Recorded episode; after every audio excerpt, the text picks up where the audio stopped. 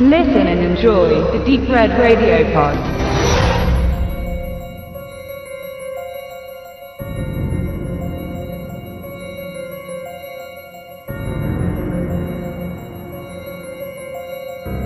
Among the Living ab 5.3. im Handel.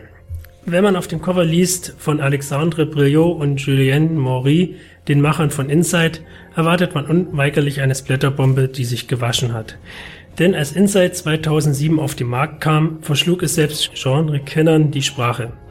Ein solch brutales Werk, welches jedoch gleichzeitig auch eine beklemmende, ja klaustrophobische Atmosphäre in sich barg, hatte man bis dahin lange nicht mehr gesehen. Die Franzosen wurden als neue Könige des Horrors gefeiert. Ihr zweiter Film Livid enttäuschte jedoch schon so manchen, denn der extreme Gorgehalt des Vorgängers war einfach nicht mehr vorhanden.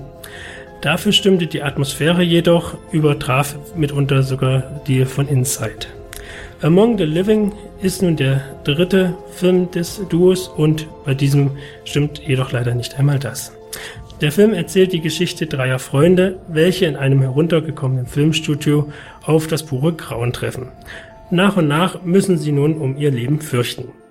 Viel Neues hat der Film dadurch schon mal nicht zu bieten, denn eine Gruppe von Jugendlichen, die irgendwo herumstürpert, wo sie nicht zu sein hat, und dann von irgendwelchen Irren dezimiert werden, hat man schon des Öfteren gesehen.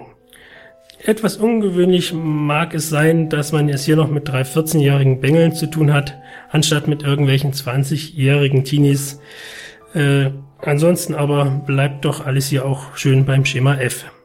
Was man dem Film positiv anrechnen kann, ist die durchaus realistische gehaltene Beziehung unter den Freunden an sich, welche in einigen kleinen Momenten sogar an Stand By Me erinnert. Die Settings sind dazu sehr atmosphärisch gehalten, also das heruntergekommene Studio kann man durchaus als perfekten äh, Drehort für einen Horrorfilm dieser Art ansehen. Ansonsten ist aber auf alle Fälle jegliche Luft raus. Der Film ist deutlich der schwächste Film des Regieduos, ähm, da eben weder sonderlich viel Blut noch sonderlich dicke Spannung vorhanden ist.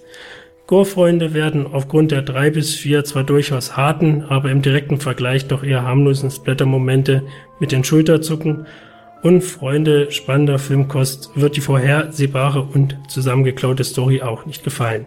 Schade, waren die Ansätze doch durchaus gegeben für einen weiteren äh, Franzosen-Horrorfilm, der wohlig in die Glieder fährt. Die Blu-ray aus dem Hause Tiberius überzeugt dagegen durch eine sehr gelungene Bild- und Tonqualität, in Sachen Extras sieht es dagegen leider sehr mau aus und die 3D-Version darf man auch gerne links liegen lassen.